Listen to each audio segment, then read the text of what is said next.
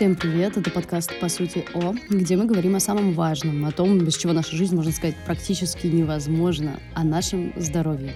Сегодня у меня в гостях Дмитрий Алексеев, кандидат биологических наук, доцент университета старения в Голландии, лауреат премии правительства Москвы молодым ученым и эксперт в области микробиоты. И с ним мы поговорим, по сути, о сахаре.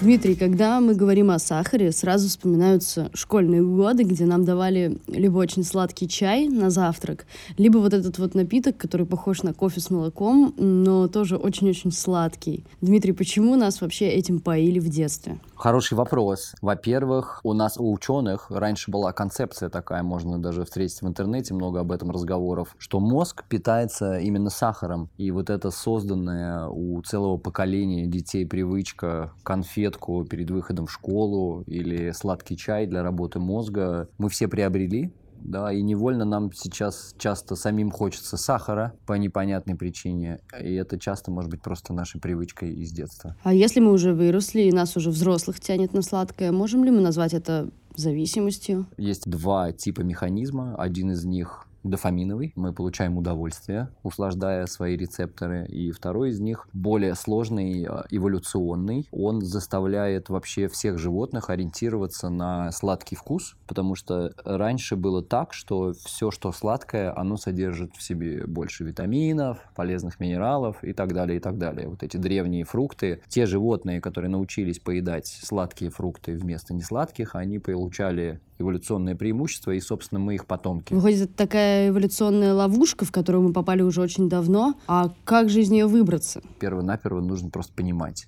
что мы едим, и перестать относиться к еде как к топливу бежать от метро до офиса на ходу, пить из огромного ведра кофе и там в обертке что-то другое есть, вот это самый неправильный путь и отношение к еде, когда мы даже не понимаем, из чего она сделана. А если подумать в ту сторону, что, ну, раз уж сахар есть в этом мире, значит, он действительно кому-нибудь нужен? Может быть, есть какой-то разумный минимум? Давайте сначала разберемся э, в словах, потому что у нас есть сахар на столе, да, есть сахар в крови, есть э, углеводы, содержание углеводов на маркировке продуктов. Вот если иностранные продукты смотреть, есть такое сочетание добавленный сахар – есть слово такое полисахариды, да, и оказывается, что это все разные слова, и часто не понимая разницу, у нас возникает путаница. Сахар обычный, то, что мы называем сахар или там химические сахара, это разные глюкозы, фруктозы, галактозы, маленькие такие молекулы, такие единицы, да, из которых могут складываться дальше длинные полисахариды, волокна растений в разной формы, которые для нас полезны. Да, или отдельные отсоединенные такие штучки. Вот, например, наш сахар обычный, который в чай, это глюкоза и фруктоза, соединенные вместе. То, что у нас в крови, мы меряем глюкометром, да, это глюкоза только. То, что там у диабетиков повышенно говорят, сахар в крови, вот это она, та самая глюкоза. У нас есть целые полки в магазинах, на которых написано диетическое питание, и там на фруктозе сделано все. И нам кажется, что фруктоза безумно полезна мы занимаясь исследованиями в Институте старения, там а, мое направление было в частности посвящено тому, как стареют ткани и как стареют клетки под воздействием сахара. Мы знаем на сегодняшний день, что, например, тот же сахар и глюкоза, и фруктоза циркулируя в нашей в крови, она прилипает к нашим сосудам и делает их, я по-простому объясняю, менее гибкими. Есть прям целая тематика, называется старение сосудов. Оказывается, что глюкоза, которая у нас впитывается в организме нашими клетками, с какой-то скоростью покрывает наши сосуды. Фруктоза в три раза лучше покрывает наши сосуды. То есть фруктоза вреднее для старения, первое. Второе, что сейчас уже показано, и, видимо, скоро будут предприняты законодательные меры, что фруктоза и вредна для печени.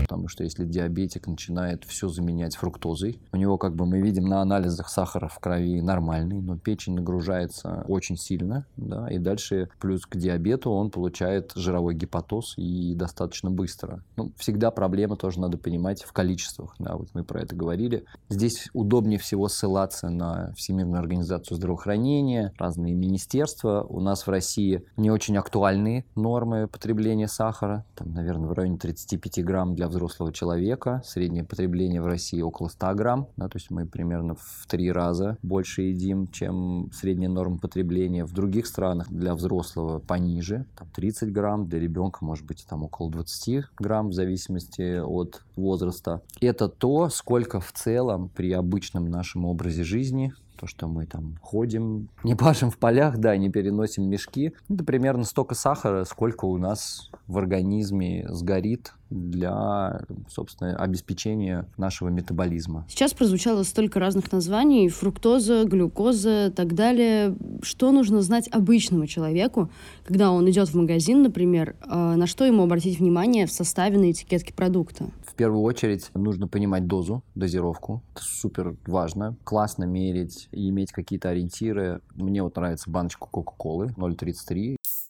Я знаю, что 100 грамм Кока-Колы, 10,5 грамм сахара. Соответственно, баночка Кока-Колы – это ровно наша дневная доза добавленного сахара. Сахара, который был кристаллизован, выделен из растений, да, и дальше добавлен в продукт, да, и он не естественного в этом продукте происхождения. Второе, что нужно понимать, как у нас в стране устроена маркировка, не самый современный подход – и в целом мы как эксперты, как лидеры мнений очень стараемся дать такой намек, что пора бы уже это обновить, сделать как в других странах, чтобы у нас не просто углеводы указывались, да, но что такое добавленный сахар, а может быть сколько сахарозы, сколько фруктозы, сколько сахара, как это выглядит. Подсказкой на российской маркировке продуктов э, будет очередность ингредиентов, то есть будет написано вода, сахар а если написано вода, сахар, это значит, что больше всего воды, на втором месте по количеству сахар, потом там что-нибудь полезное, например. Я бы, в принципе,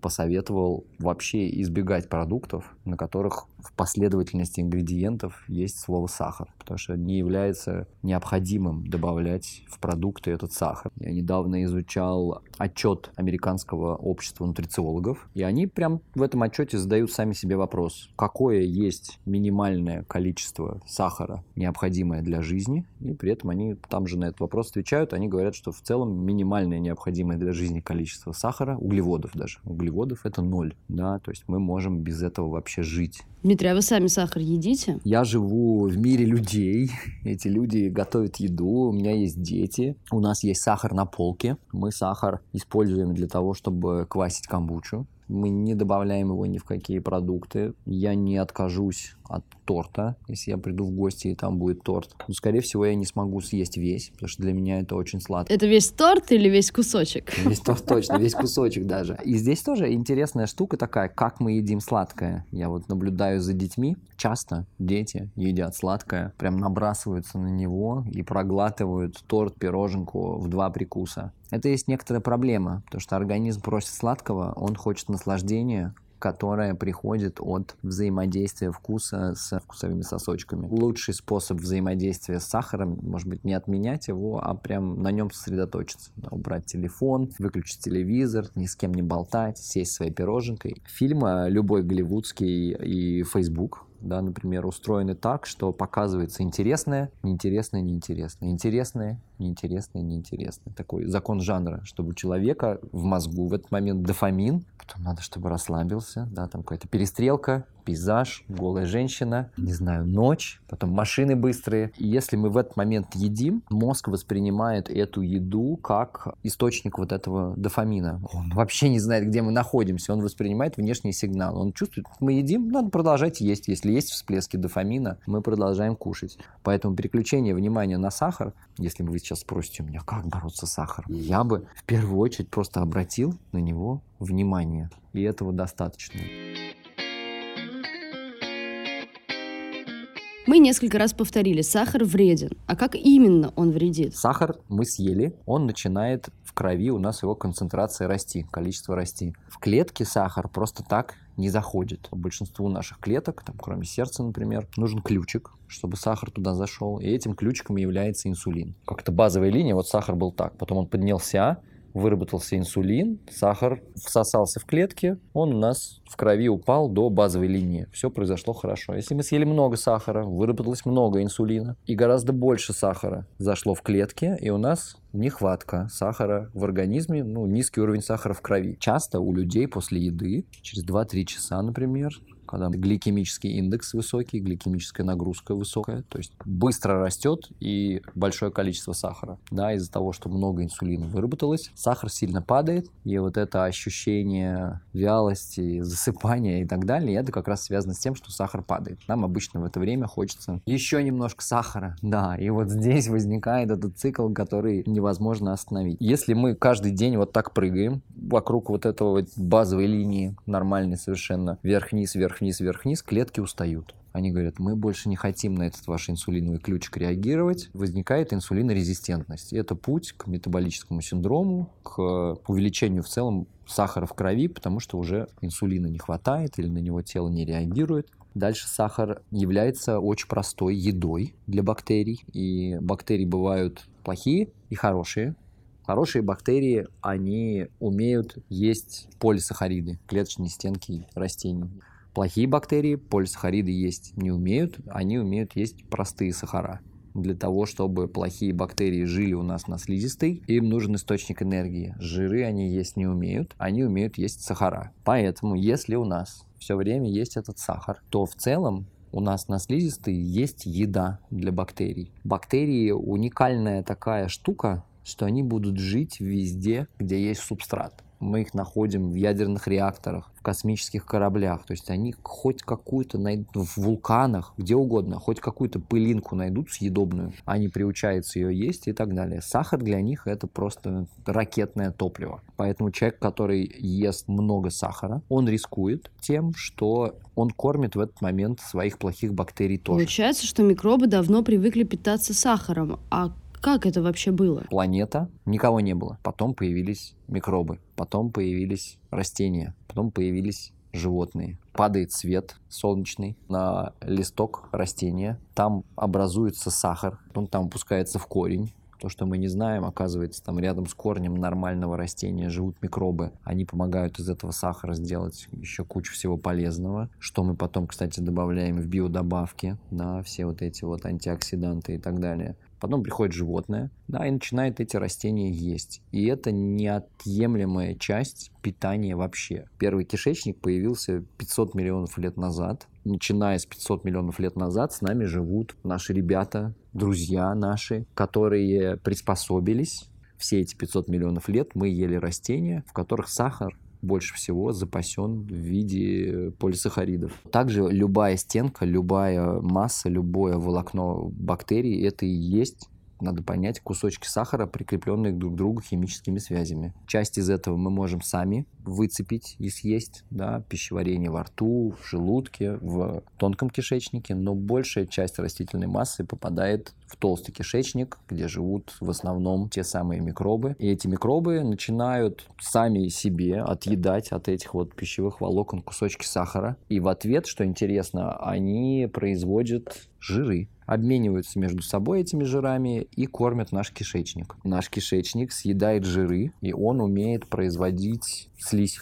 это важная часть защиты от всего того многообразия химических процессов и микробов, которые находятся там чтобы просто внутренности нашего пищеварения не соприкасались с поверхностью нашей кожи. В этой слизи живут самые полезные микробы. Они прям вот здесь взаимодействуют с нашей иммунной системой, говорят ей иммунная система, здесь все хорошо, много слизи, воспаления нам не нужно. Всемирная организация здравоохранения так и говорит, нужно есть 30 грамм пищевых волокон в день. Это эквивалент в пересчете на человека 5 порций овощей. Каждая порция овощей там примерно с кулачок. Или это 5-6 6 крупных яблок. Просто эквивалент вот массы, которые нам нужно съедать, чтобы слизистая здесь была в порядке. Это получается и овощи тоже? Это и овощи, и фрукты, и грибы, и бобовые, и орехи, шоколад тоже может содержать в себе пищевые волокна. Все нормально. Главное, чтобы это была еда не рафинированная, то есть перемолотая до состояния, когда овсяная каша заваривается там за 30 секунд. Но если оно все перемолотое, там все разломано на маленькие сахара, мы это съедим, впитаем в себя раньше, чем до дойдет до бактерий, чтобы она все-таки была жесткая, чтобы это была каша овсяная, которую нужно варить там 20 минут.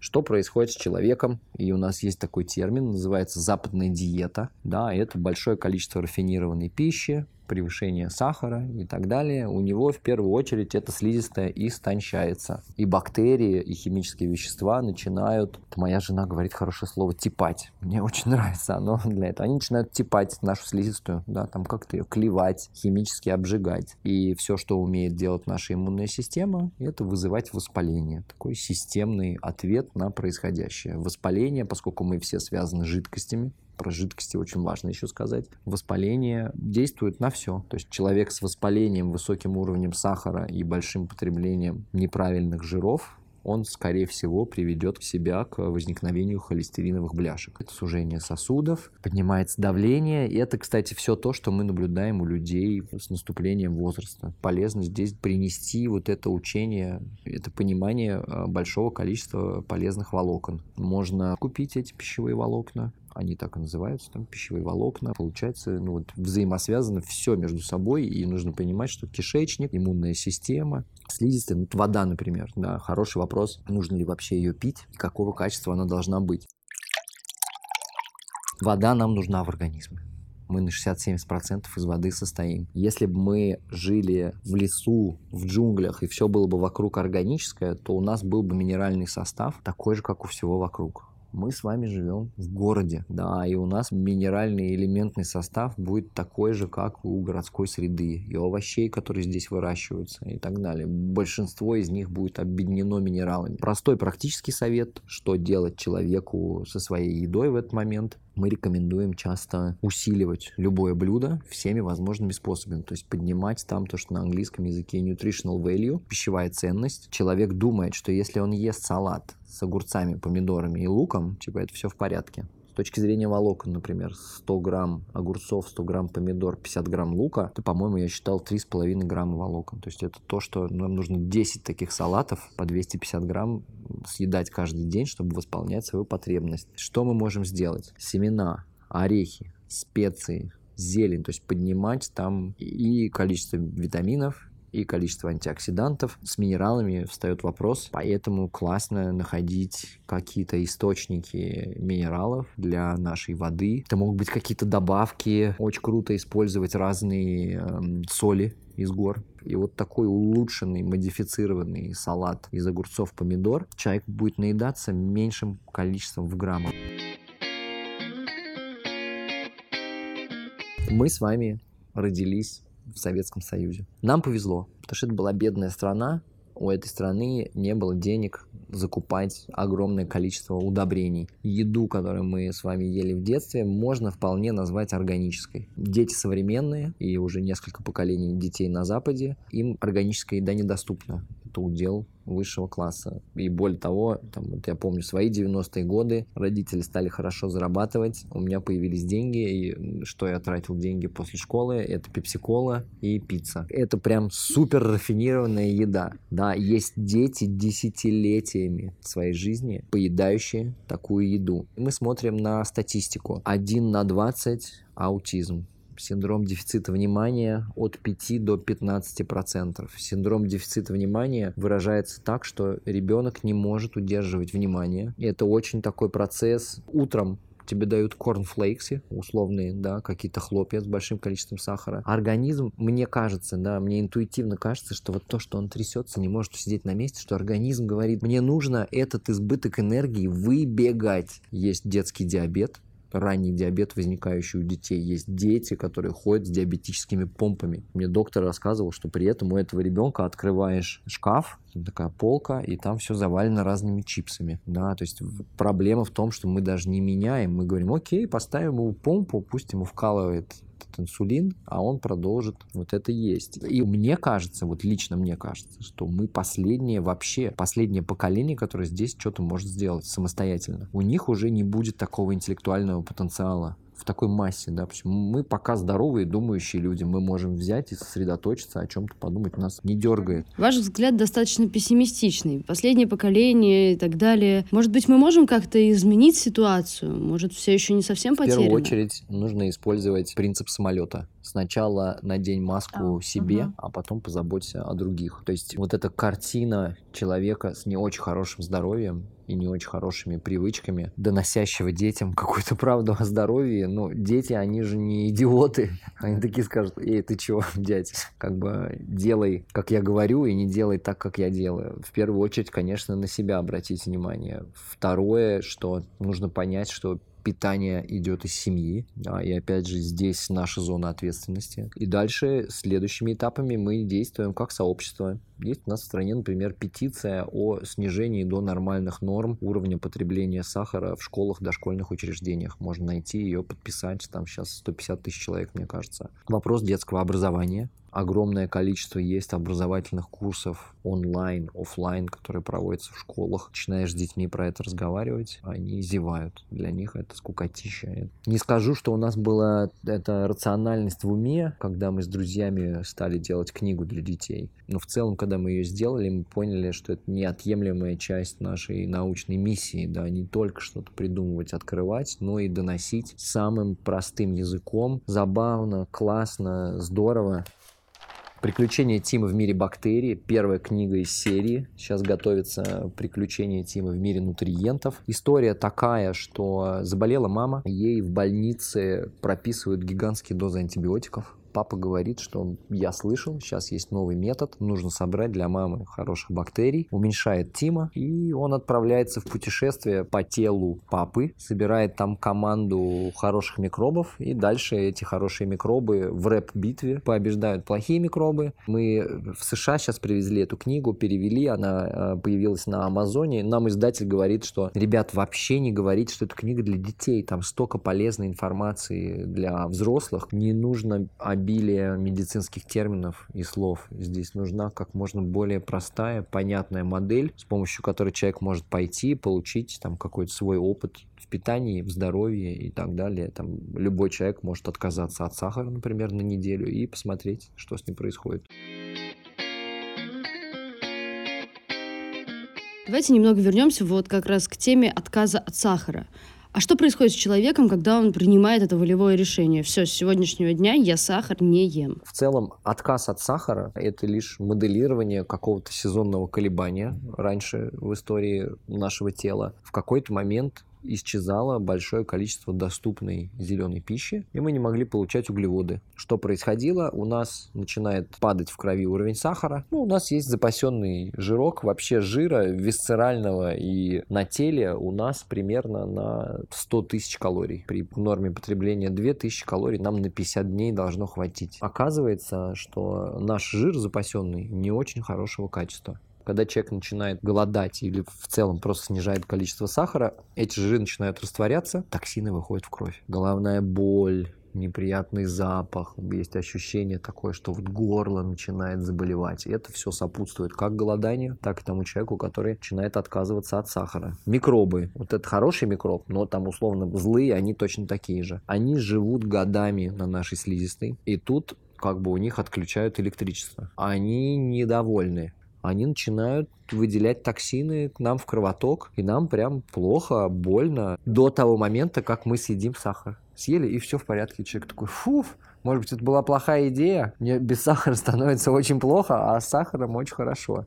А сколько нужно, так сказать, вытерпеть, чтобы хорошие бактерии победили плохих, и мы стали спокойно воспринимать отсутствие сахара? Мы же всегда хотим все быстро, да? Нам поэтому очень нравятся лекарства из аптеки. Мгновенный результат я бы сказал, для среднего человека начинает фиксироваться результаты через там, 21 день, 3 недели. Микробиота меняется за 4-6 недель. И нужно наступать как бы со всех сторон. Сон, активность, какой-то стресс-менеджмент, пробиотики, как живые бактерии, которые мы добавляем, количество пищевых волокон вместо вот этого всего сахара отказ от сахара вполне может происходить этично по отношению к своему телу. Мы говорили про мозг, что мозг не ест сахар. Очень хороший лайфхак, который я знаю, заходит многим людям, которым я его посоветовал. И это кокосовое масло. Его можно добавлять в кофе, можно термосочек с теплой водой, две ложки кокосового масла, и это такое питье в течение дня. Кокосовое масло, там триглицериды, среднецепочечные, вот это называется MCT по-английски, они очень легко всасываются, хорошо проходят через нашу печень и хорошо питают наш мозг. И в этот момент у мозга не будет ощущения, что его обделили сахаром, потому что он спокойно питается вот такими легко доступными жирами и может отказ от сахара пройти, ну, вплоть до незаметного. В последнее время становится очень популярным движение отказа от сахара. Различные программы, марафоны, причем как с полным отказом от сладкого, так и со стремлением уменьшить его количество. Сегодня вместо рубрики «Я это нагуглил» мы послушаем другого интернет-героя. На днях мы встретились и поговорили с блогером Урсулой Ким, автором книги одноименного марафона «Могу без сахара». Вот что она нам рассказала. Впервые я начала задумываться о том, что я ем, когда я сильно поправилась, еще работая моделью. Надо было прийти в форму. А со временем я стала все больше и больше погружаться в эту тему, и для меня питание перестало быть просто способом хорошо выглядеть, но в первую очередь стало единственным возможным вариантом для того, чтобы хорошо себя чувствовать. И в какой-то момент мне в руки попалась книга, которая называется «Трансцент. 9 шагов к вечной жизни», где довольно подробно рассматривается в целом здоровье человека, человека, какие-то показатели анализов, и в том числе продукты питания и их влияние на наш организм. И прочитав эту книгу, я абсолютно точно убедилась в том, насколько вреден сахар, и поняла, что не хочу больше видеть его в своем рационе, и решила просто попробовать на неделю от него отказаться в качестве эксперимента. Неделя пролетела очень быстро, и я даже не заметила никаких сложностей, связанных с этим, поэтому я подумала, зачем останавливаться на одной неделе, решила продолжить дальше. Ну, и, по-моему, уже, да, уже три года я не ем добавленный сахар, за редким исключением. Что если до этого я бесконечно сталкивалась с мучениями совести, с этими вопросами, а есть мне этот десерт или не есть, а если я его съем, я буду испытывать чувство вины. И поскольку уже я приняла решение провести такой эксперимент над собой, такие вопросы передо мной больше не стояли. Эта психологическая свобода, наверное, для меня является одним из самых приятных последствий э, именно вот этого отказа от сахара. Конечно же, у меня не бывает, э, например, целлюлита, потому что целлюлит — это в первую очередь последствия последствия разрушения как раз-таки коллагеновых волокон, чему способствует регулярное употребление сахара, быстрых углеводов. Я ем на самом деле все. В каждом моем рационе присутствуют и белки, жиры, и углеводы. Углеводы в первой половине дня в виде круп, а во второй половине дня на ужин это овощи, зелень. Я ем много жиров, потому что в какой-то момент я поняла, что не добираю их в своем рационе, поэтому теперь у меня в каждом приеме пищи есть либо авокадо, либо какая-то жирная рыба, а, либо яйца, масла, орехи, семечки. Все это тоже хорошие жиры. И, конечно же, белковая пища. Я стараюсь э, совмещать и белки растительного происхождения, и животного. То есть э, это я ем и красное мясо, но его я ем чуть реже, а где-то один раз в неделю. А в остальное время ем рыбу, морепродукты, птицу. И в качестве растительного происхождения белков это какие-то, например, нут или фасоль. А еще я очень люблю ядра конопли добавлять в какие-то каши и себе и ребенку добавляю, чтобы там был белок.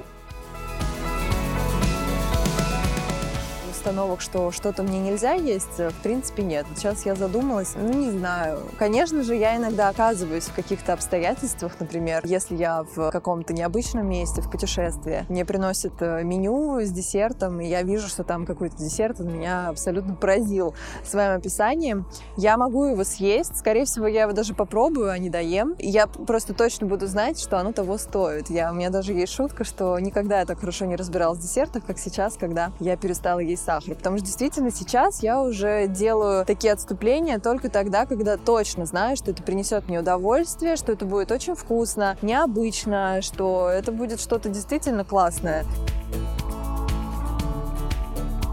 Я хочу пожелать каждому любви к своему телу, потому что наше тело, оно принимает на себя все удары нашей повседневной жизни. Все наши маленькие, большие, вредные, полезные привычки оказывают воздействие на наше самочувствие, на наше здоровье, на уровень энергии. Поэтому давайте просто любить свои тела и давать им то, чего они достойны. Где-то 20 стран уже ввели дополнительный налог на продукты с высоким содержанием сахара. В Сингапуре вообще через год планируют запретить рекламу сладкой газировки как у нас сейчас запрещена реклама алкоголя, например. Как вы думаете, Дмитрий, если мы будем громче, сильнее пропагандировать отказ от сахара, насколько реально глобально что-то изменить? Мы как вид скажем так, человеческие. У нас есть сейчас огромный вызов, он связан с инфекционным состоянием. В общем, я по своей профессии вижу, что огромный интерес есть к превентивным мерам. И это очень удачный момент, мне кажется, для нас вообще говорить о том, что медицина это не то, что ты пришел и должен врачу сказать, что у тебя болит. А если у тебя ничего не болит, ты ни на что не жалуешься, то зачем ты тогда пришел? Как бы это очень такой подход европейской медицины, работа с э, симптомами и с жалобами. Мне нравится больше восточный подход, который говорит, что ты родился, ты умрешь. И наша задача просто сбалансировать этот путь. И вот в этом балансе доши это может называться или какие-то еще вещи. И состоит искусство врача. Может быть, кстати, можно не называть это в э, нашей европейской европейской традиции врачом, это может быть там health coach, нутрициолог, и так далее. Люди все равно за этим обращаются. Дмитрий, напоследок, по нашей доброй традиции,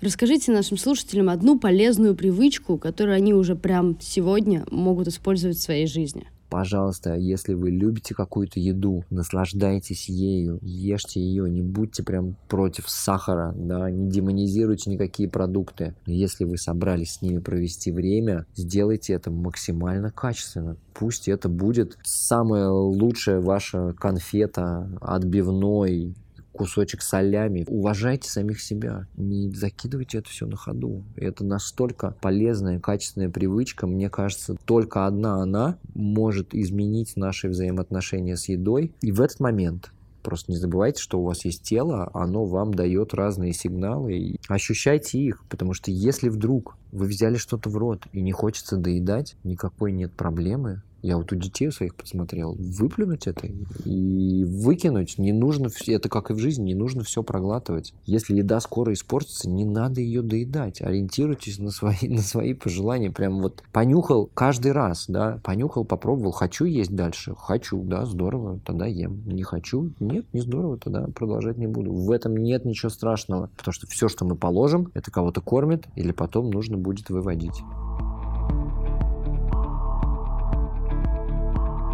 В целом, главный вывод понятен. Любите то, что вы едите.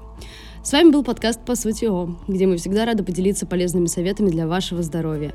Меня зовут Надежда Юрова. Спасибо, что слушаете нас. Обязательно подписывайтесь на наш подкаст на всех удобных для вас платформах. Всего самого доброго. До встречи.